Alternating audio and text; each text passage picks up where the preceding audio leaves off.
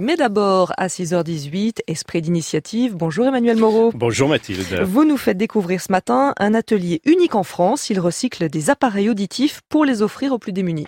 Cette initiative, Mathilde, on la doit à trois femmes du monde de l'audition. L'une est pianiste, les deux autres audioprothésistes. À trois, elles ont monté Audition Solidarité, une association unique puisqu'elle collecte et recycle des appareils auditifs usagés. De la récup utile, une aubaine pour ceux qui ne peuvent se les procurer. Carole Ercole, la pianiste. Ces appareils sont des appareils qui ont servi, qui arrivent à l'association, et nous, on va les recycler. En images, avec trois appareils, on va en recréer un. Carole, les appareils, ils viennent d'où? Les appareils ils viennent tout simplement parce que bah, une personne peut renouveler son appareil auditif. À partir de là, quand il l'a renouvelé, il le laisse dans son tiroir, l'ancien appareil. Ou alors, euh, tout simplement, bah, suite aussi à un décès, malheureusement, euh, cet appareil peut se retrouver soit dans un tiroir, soit euh, bah, dans le cercueil, ou soit il est jeté à la poubelle. Et là, c'est terrible parce que ces éléments qui sont dans cet appareil n'est pas en énergie qui peut effectivement se décomposer comme ça. Donc voilà d'où viennent ces appareils auditifs et c'était important de trouver l'idée de les recycler. Alors vous, vous avez justement monté un atelier de recyclage qui est unique en France. On a monté un atelier de recyclage unique en France qui est basé dans les Landes. Et effectivement, euh, personne ne l'avait jamais fait en France et je pense même à l'étranger. C'est quelque chose d'exceptionnel puisque euh, il y a deux jours, il y a même le Québec qui est venu copier notre modèle pour faire la même chose au Québec. Les appareils sont donc redistribués. Comment ça se passe?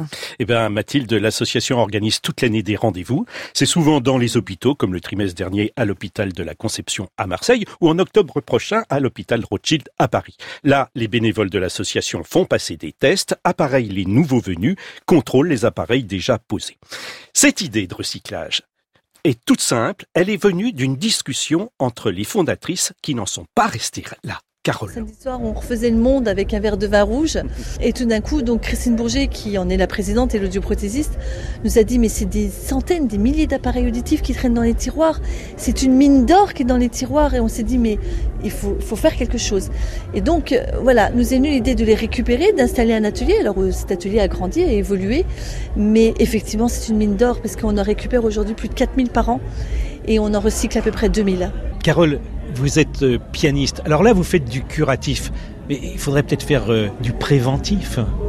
Alors Audition Solidarité a une action de prévention auditive dans les écoles de musique et les conservatoires de musique de France. Un instrument de musique classique, on en fait depuis qu'on est tout petit, on en fait des heures tous les jours et que tous les instruments classiques euh, sont entre 80 et 110 décibels, ce qui est énorme.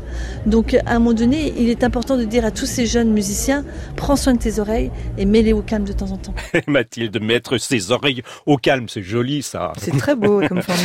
L'association Audition Solidarité est lauréate 2018 de la Fondation La France s'engage. Oui, c'est un prix qui a été euh, créé par François Hollande il y a deux ans pour soutenir des projets comme celui-ci, des projets d'innovation sociale. Merci beaucoup Emmanuel Moreau et à demain. À demain.